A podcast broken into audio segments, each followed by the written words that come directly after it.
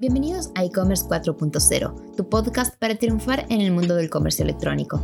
La mayoría de nosotros ya compró alguna vez por medio de un marketplace, sobre todo en este contexto donde volvemos de una pandemia en la que tuvimos que pasar la mayor parte del tiempo en nuestros hogares y digitalizar nuestras rutinas. Hoy queremos analizar un poco más a fondo el fenómeno de los marketplaces. ¿Qué son exactamente? ¿Cuáles son sus beneficios y sus desafíos? Quédate al episodio para aprender mucho más al respecto. Snap E-Commerce. Revolucionamos la forma en que los clientes conectan con las marcas. Nos apasionan las oportunidades del mundo digital y queremos traerte las mejores prácticas para que vos y tu empresa triunfen en él. En este episodio nos acompaña nuevamente Patricio Massa, CEO de Snap E-Commerce, quien entrevistará a Daniel Hexic, CEO de Avenida Más. Bienvenidos.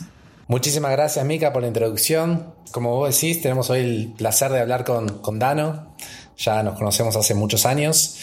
Un placer, Dano, tenerte acá. un placer a ustedes por la invitación, gracias. Eh, me encanta el, podcast, me copa mucho Snappy, con lo cual también me divierte estar acá, así que expectante a ver qué sale. Genial, buenísimo, Dano. Empecemos entonces.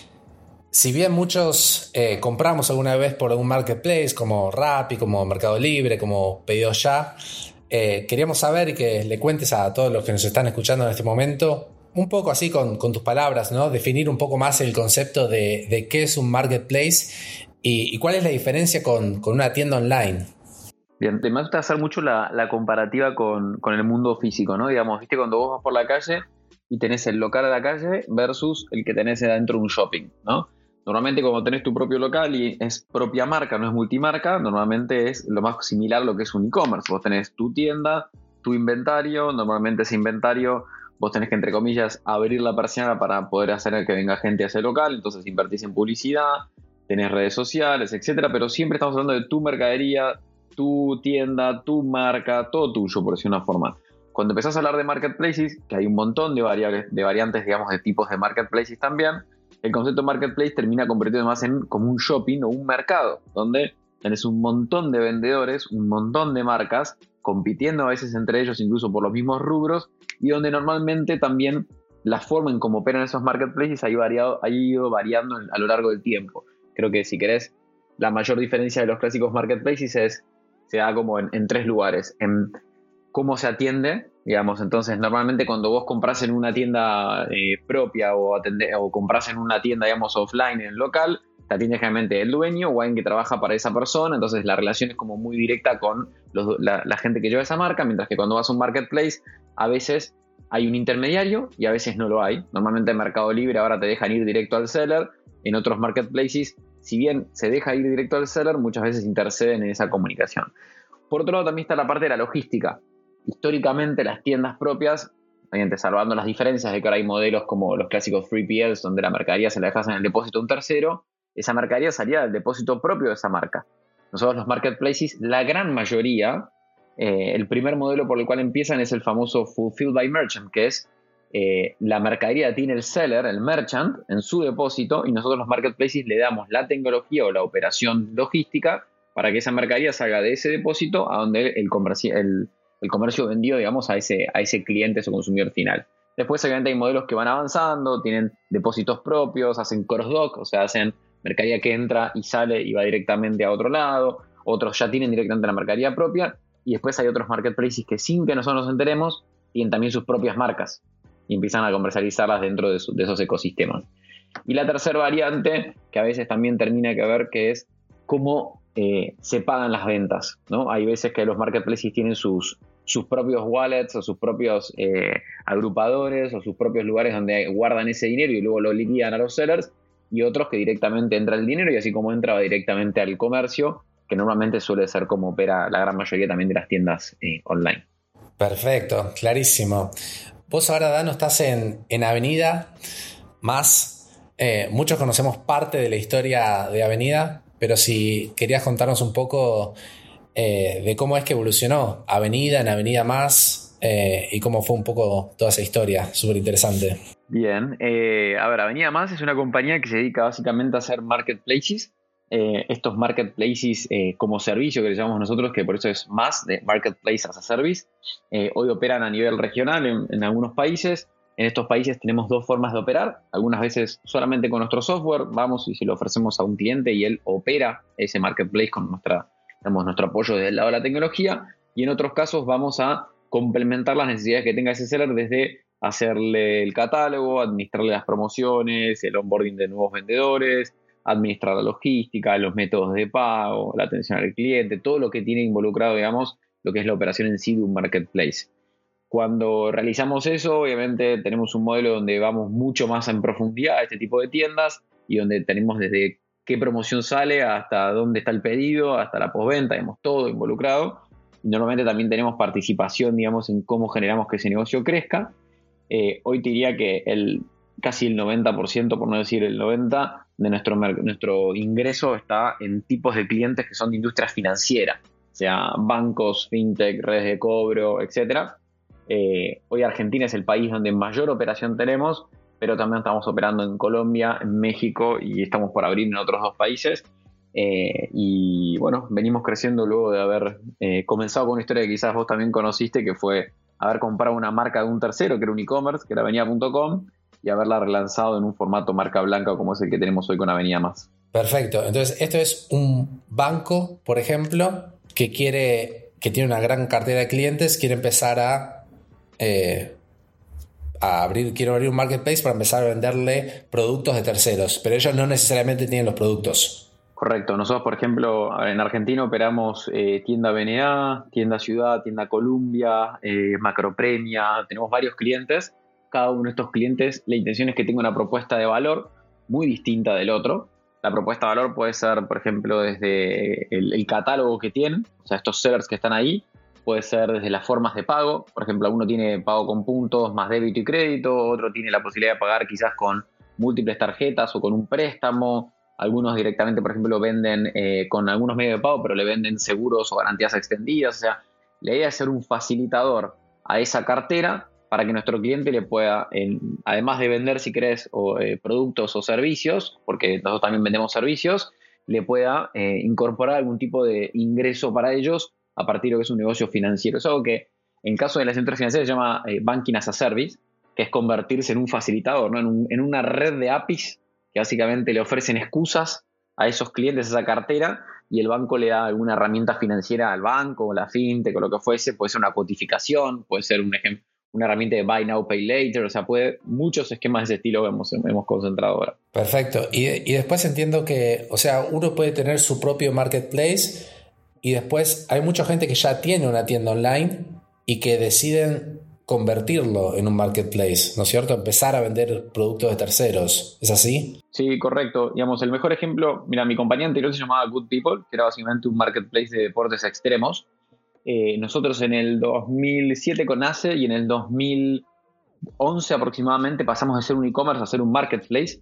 Eh, lo primero que empezamos a hacer, y que era básicamente muy similar a lo que hacía Amazon, Amazon comienza, si querés, por tener los libros con ellos, después comienza por tener parte tengo los libros, parte tengo los libros en, la librería o en la, digamos, de donde lo están despachando, y después, bueno, toda la historia que ya conocemos. Básicamente es muy parecido a lo que ha pasado los últimos, yo diría, 10 años, para decir un número, con la gran mayoría de los retails, que generalmente empezaban siendo una cadena de comercios, se convertían a un e-commerce. El e-commerce era, si tenías 30 locales, era el, local número 31, nadie le daba bola, no le prestaban atención. En un momento ese local 31, por, si querés, cambios generacionales, estructurales, promociones, penetración de internet, e-commerce, etcétera, pasó a ser quizás el número 15, entonces ya tenía una participación importante en el negocio. Y yo creo que previa pandemia, eh, varios se dieron cuenta de que tener esa mercadería precomprada, que es como el fundamento de un e-commerce, o sea, la compro para después venderla, a poder tenerla sin pagarla y pagarla cuando la vas a vender, que es como operan la gran mayoría de los marketplaces, hacía mucho sentido porque baja lo que es el famoso eh, costo de capital, ¿no? El capital intensivo que vos tenés que tener para mantener ese inventario ahí, el ser humano que, o el robot que va a mover si querés esa mercadería en el depósito, los alquileres, los depósitos, las cosas que ya sabemos. Entonces, gran mayoría de los retails han ido a abrir este juego lo cual en el mundo de, las entidades financieras es, otro esquema, porque la propuesta de valor puede ser más eh, diferente. En el mundo de los retails se empieza a empastar esta competitividad, ¿no? Porque antes quizás sabías que este retailer era especialista en, en electro y tecno, este era en computación, este era en lo que fuese, y ahora empiezan a haber categorías que se overlapean y se empieza a ver, digamos, como una suerte de competencia ya casi de a ver quién tiene la mejor marca, quién tiene la mejor propuesta financiera, quién tiene mejor la propuesta logística, cómo se diferencia a partir de una propuesta de valor. Y eso es algo que tarde temprano, que por suerte que mejor termina ganando es el consumidor final, ¿no? Perfecto. Y ahí te quería preguntar, dijiste que una de las ventajas eh, de, tener un marketplace propio o de convertir tu e-commerce en un marketplace es el tema del costo de capital. Eh, si hay alguna otra ventaja de, tener un marketplace o de, o de convertir el e-commerce en un marketplace, ¿cuáles, ¿cuáles son las ventajas? Yo creo que te permite eh, correr también, hoy estamos, digamos, como surfeando una ola de, problemas de, cadena de valor, ¿no? De supply chain, ¿no? Digamos, eh, que puede ver desde el lado de lo que pasó con el virus en Asia, puede tener que ver con la guerra de Ucrania y Rusia, los cortes, digamos, que hay, etcétera, digamos, de transporte de mercaderías esto genera que haya faltantes, ¿sí? O incluso una huelga que hubo acá en, Argentina, en el caso en el sur, donde se frenaron la, creo que la producción de computadoras locales, o sea, todo ese tipo de cosas. Vos como sos un e-commerce, generalmente tenés una cantidad de dinero para comprar una cantidad de bienes, esos bienes son finitos, no puedes tener muchos. Cuando vos empezás a tener un, un marketplace que te permite tener múltiples sellers, diversificás, no solo bajás el riesgo de tener capital inmovilizado, sino pasás a diversificar el riesgo ante faltantes, empezás a mejorar tu negociación o tu postura de cara a cualquier promoción. Vas con Juanito y Juanito te dice esto vale 100 y vas con Pedrito y le dices, che, me gustaría si me lo puedes dejar a 98 y podés competir, digamos, generando una sana competencia eh, por precio, que si bien no es la mejor siempre, te puede servir porque el consumidor final la va a valorar mucho.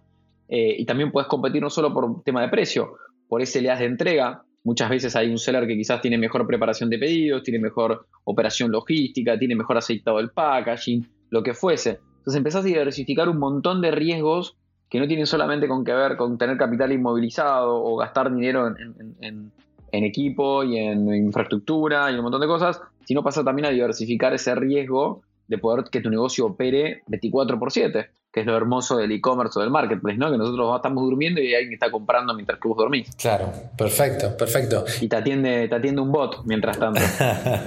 Ahí está.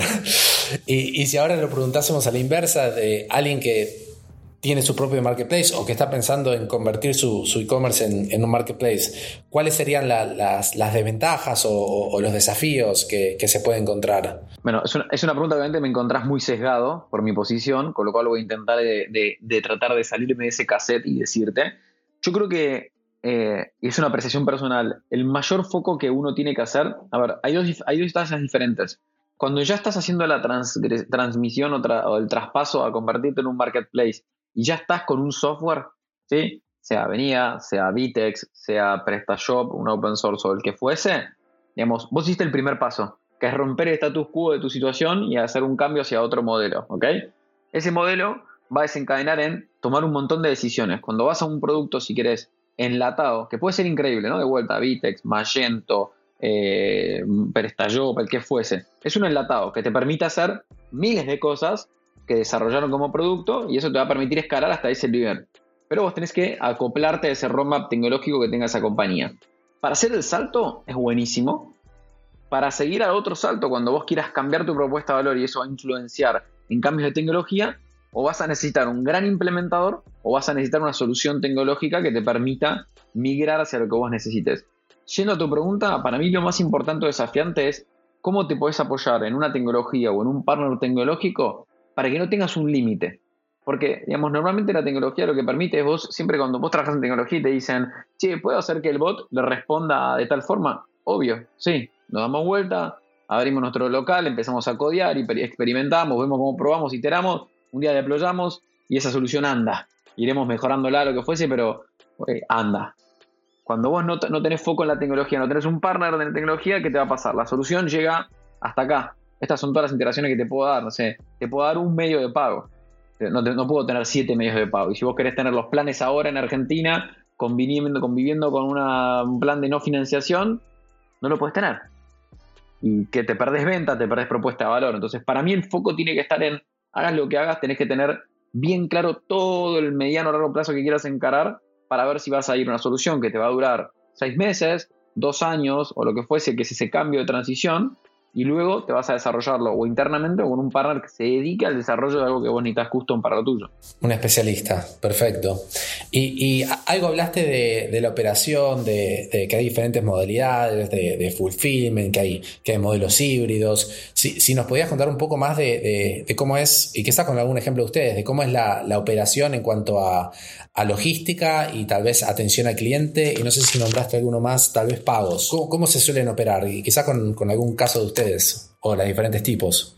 Mira, arranco por la parte de atención al cliente que para mí es algo crucial, porque cuando uno como seller, que interpreto que tenés más audiencia también de seller, que tiene su propia tienda y que tiene su operación, empieza a vender en marketplaces, uno de los problemas que, suelen aparecer es el concepto famoso de eh, descuido mi, mi, posicionamiento, mi marca, porque no es mi tienda, no es mi atención al 100% y demás, ¿no? Entonces, una de las cosas, por ejemplo, que nosotros hicimos es, históricamente, vos tenías la atención al cliente si quieres de cualquier marketplace, ahora vos tenés un problema, acá tenés el contacto del seller.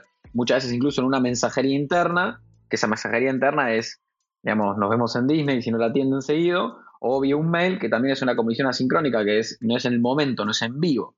Lo que hicimos nosotros fue básicamente meternos en la mitad, es más costoso para nosotros, ya sea a través de tecnología o a través de seres humanos, pero nos metimos en la mitad.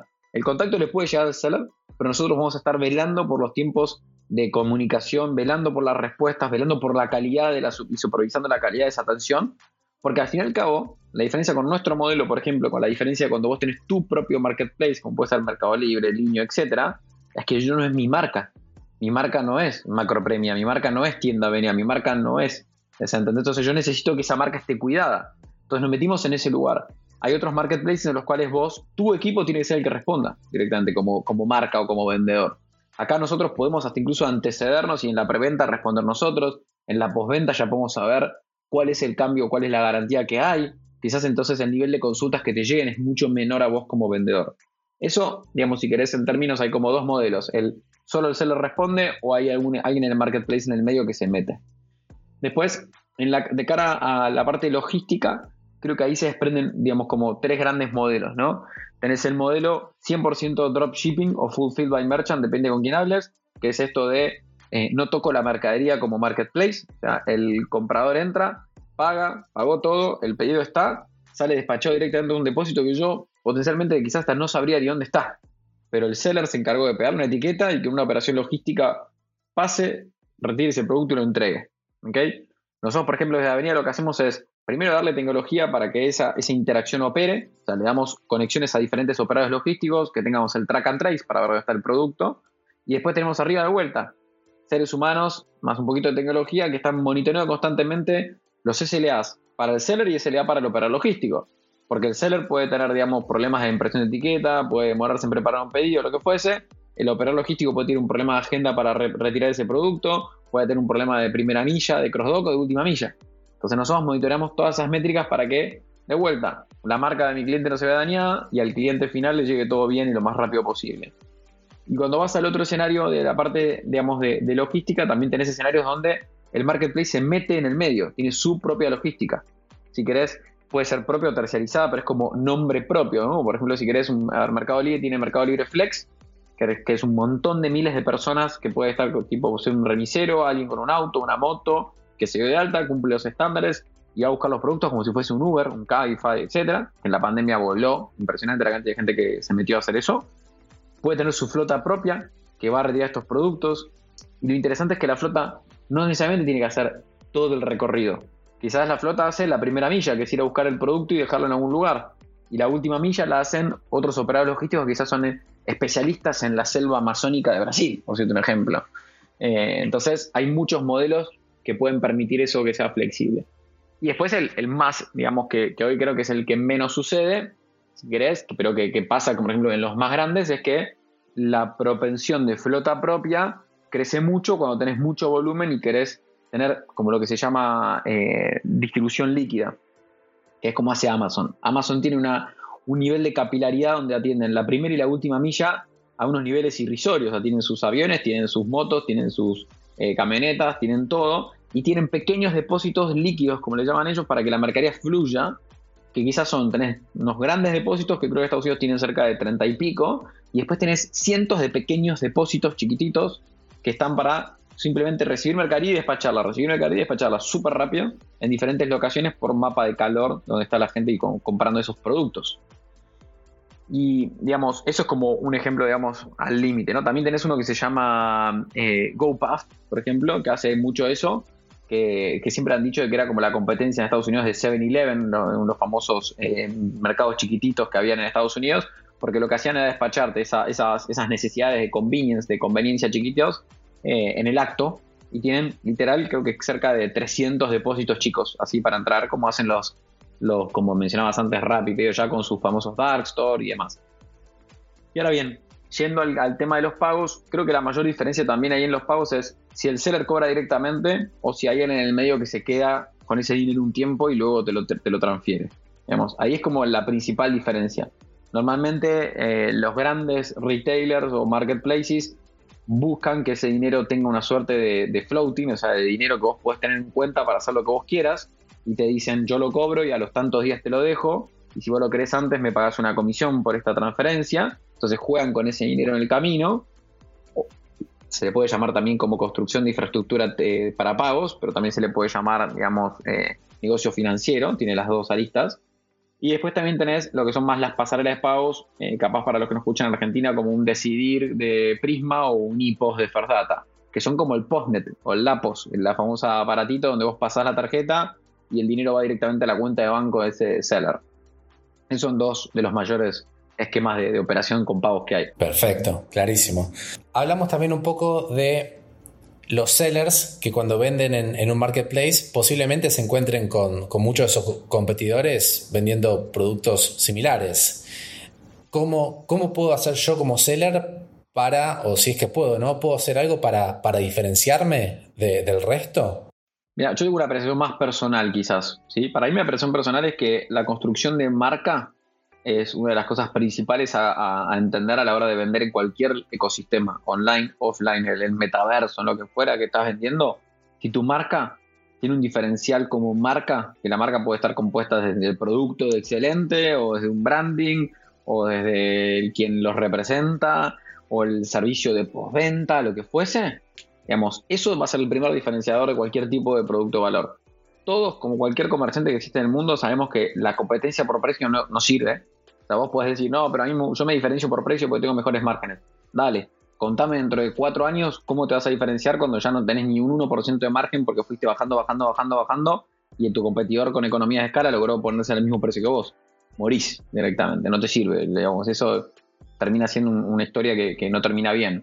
Entonces, si yo tuviese que, apostar es, primero, armar una buena marca y de vuelta, que puede estar compuesta en un montón de cosas y esa marca puede hasta incluir que cuando vos despaches tu producto tenga tu propia marca, digamos, eh, la, bolsa, o le mandes una tarjetita que le diga cualquier cosa, nos llamás acá, nos escribís acá, nos buscás acá y estamos para ayudarte. Eh, te doy un descuento para mi próxima compra, te doy una tarjeta de membresía, te mando algo de regalo.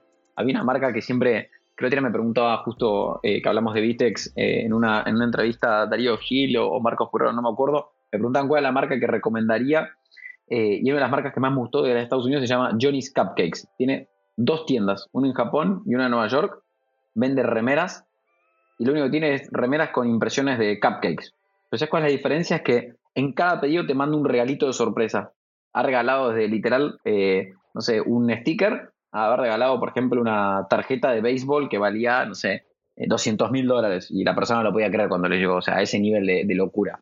Pero ¿qué hizo? Generó tanto ruido que la gente sacaba fotos por todos lados. Entonces, cuando entra a vender en Amazon, o cuando vos entras a buscar, hoy en Estados Unidos, si querés, entras a buscar o en Google o en Amazon cuando querés comprar algo. Entonces, básicamente, ese branding terminó ganando más y, básicamente tiene una rentabilidad increíble por marca para vender eso, muy similar a lo que hace, si querés, Apple en, otras instancias. Ahora, eh, si me preguntas, primero es marca y segundo tiene que ver con el servicio. No descartes que porque vendes en un marketplace y que tenés un montón de beneficios por estar vendiendo en un marketplace, si atendés mal a los clientes cuando te pregunten algo, si mandás el producto tarde, si pusiste mal el precio, si no diste financiación lo que fuese, digamos, eh, tu competidor siempre te va a vender por arriba. Eh, y creo que eso es crucial para cualquier cosa. Perfecto, perfecto. Tiene un montón de sentido. Vos, no estás hace ya cuántos años en, este mundo eh, del e-commerce? Uf, eh, y a lo, tengo 35 y a los 18 empecé a meterme en e-commerce. Mi primera compañía más formal, si querés, de e-commerce, empezó. eh, la primera era imprimir remeras y vendía por internet. Y se la vendía a mi competidor porque era muy chico, ya me cansaba de hacer esas cosas. Y con esa plata empecé mi segunda compañía, que fue Good People. Y Good People, cuando empezamos, para los que te escuchan de Argentina, no existía mercado pago, no había mercado envíos. O sea, te llegaba un producto, alguien lo pagaba y te venían a pagar a la oficina. Eh, y para hacer eso tuvimos que tener incluso casi 20 locales, eh, ni distribuidora mayorista, o sea, fue todo una, algo muy distinto, pero calcularle que tengo casi sí, 15 años en e-commerce. 15 años. Una locura. Ahí está. ¿Y qué observaciones puedes dar sobre la evolución de, de, los marketplaces? Además de esta, de que antes no existía ni pasarela de pago. eh, yo creo que los marketplaces han, han, han, hecho muy, algo muy bueno a la región, particularmente de Latinoamérica, que obviamente diría que lo, el 70% de los premios se los lleva Mercado Libre, que fue eh, hacer crecer la penetración de Internet, digamos, eh, de, de, de, compra por Internet, perdón. Eh, es increíble, porque si vos te pones a pensar, cuando alguien con la billetera y la inversión que ha tenido eh, te genera primero un catálogo infinito, por decirlo de una forma, después te va armando un poco la infraestructura tanto de pagos como de logística, la gran mayoría de los que vienen atrás se van acoplando a esto y van agarrando algunos lugares. Después tenés un montón de, de, segundos players que han crecido muchísimo. Bueno, en Brasil hay otros players del mismo tamaño, en México lo mismo y demás. Pero yo creo que lo que es increíble es cómo la gente poco a poco, sin confiar, eh, iba apostando. Porque te pasa que si querés, eh, lo clásico es eh, quizás los millennials, centennials, comprar internet es algo natural, no, lo vemos como algo que entramos, pagamos y listo. Y las, las, si querés, generaciones arriba de los millennials ya empezaban con dudas, entonces el hecho de poder pagar, de ver el simbolito, de tener un antifraude, de que te digan que tenés el refund o todas estas cosas, creo que fueron increíbles. Yo creo que Argentina podría haber surfeado una ola mucho más grande si hubiésemos tenido mayor, eh, llamémosle seguridad jurídica, o apoyo gubernamental en algunos aspectos, pero creo que igual el e-commerce hoy está súper maduro en Argentina.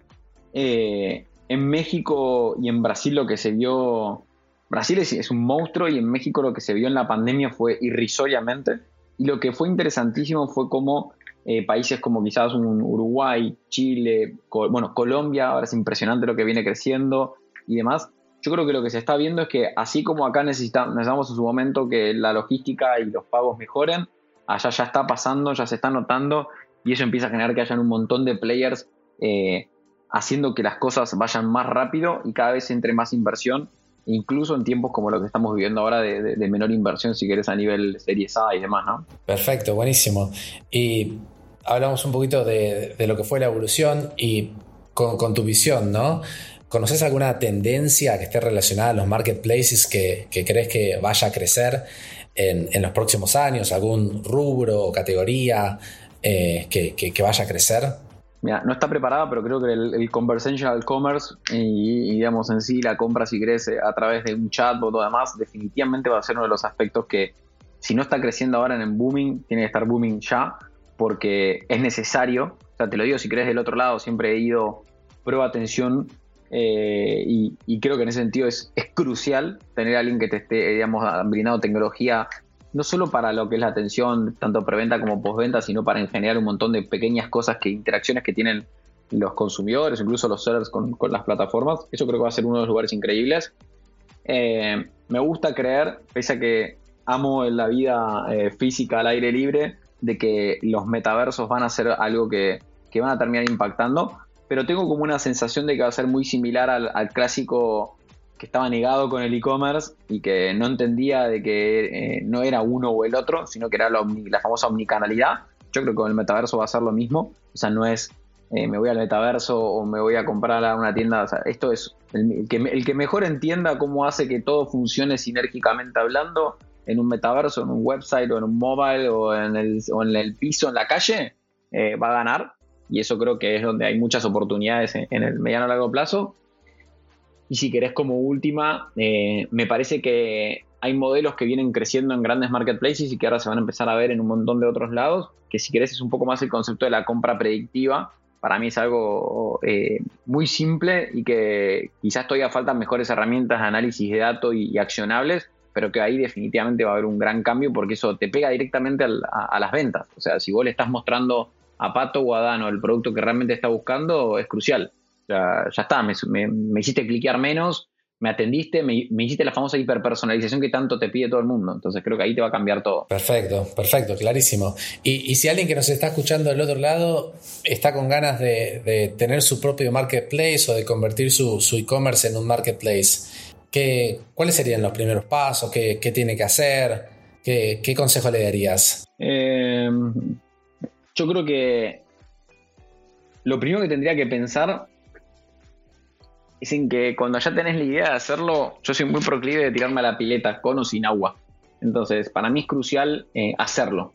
Eh, algo que tiene interesante los marketplaces, que creo que lo, conoces muy bien y todavía seguramente lo conoces, es que la digamos, el costo de equivocarte empezando a operar en un marketplace es muy bajo. Entonces, si vos sos un e-commerce y estás pensando en irte a hacer un marketplace, experimenta. Hoy tenés un montón de opciones de marketplaces de diferentes compañías y diferentes operaciones.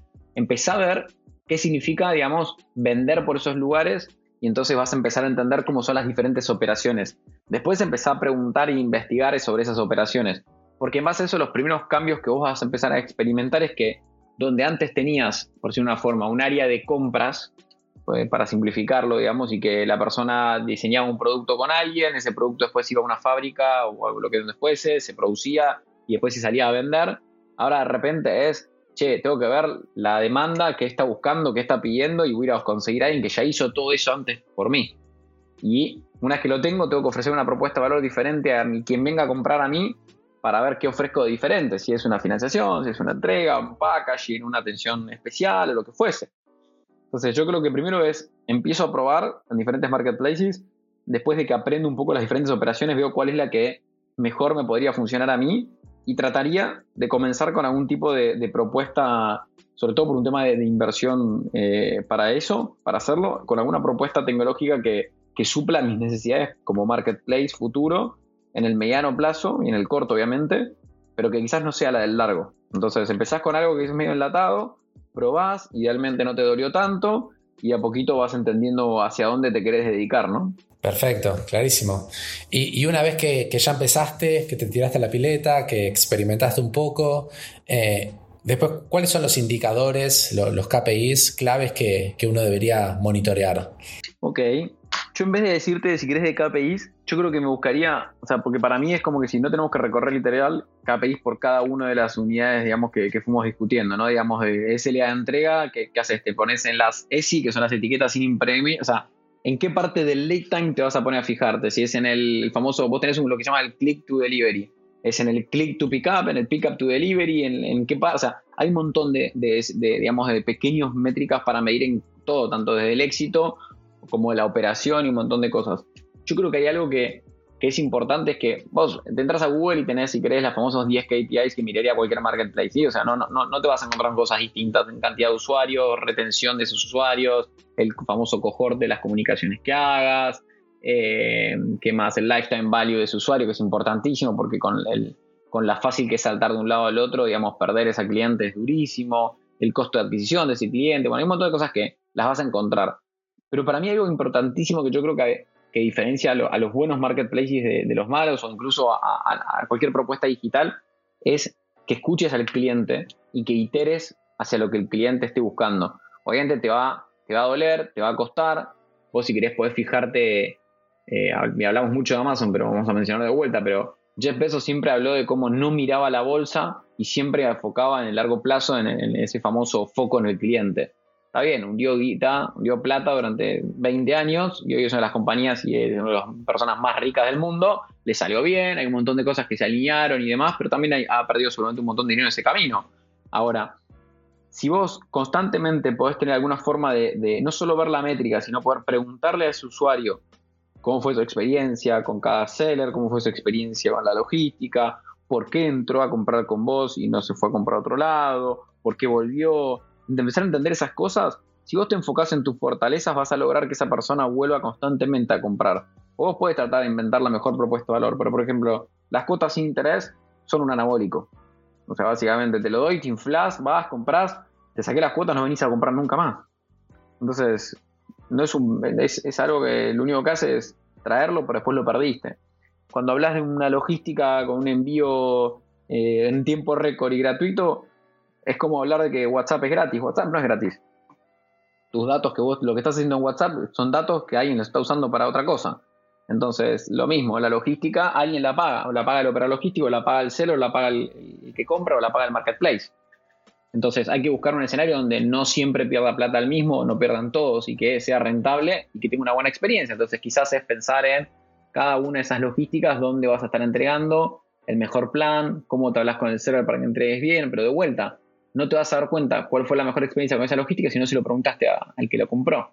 Entonces, para mí, hay un montón de métricas interesantísimas, pero cuanto más hables con ese consumidor y entiendas qué es lo que le molesta, mejor vas a poder mejorar eh, para adelante. Buenísimo, clarísimo, Dano. Bueno, Dano, hasta acá llegamos con este episodio. Te queríamos agradecer de parte de todo el equipo de Snappy por, por tu tiempo y tu espacio acá. Fuiste súper claro con, todas las respuestas y, y nos brindaste muchísima información. Seguramente muy apreciada por, por todos los que nos están escuchando. Así que muchísimas gracias por tu tiempo y tu participación. Gracias a ustedes y les deseo lo mejor. Muchas gracias Dano y Pato por este excelente episodio. Nos vemos la próxima para seguir aprendiendo más acerca de las diferentes aristas del mundo del comercio electrónico.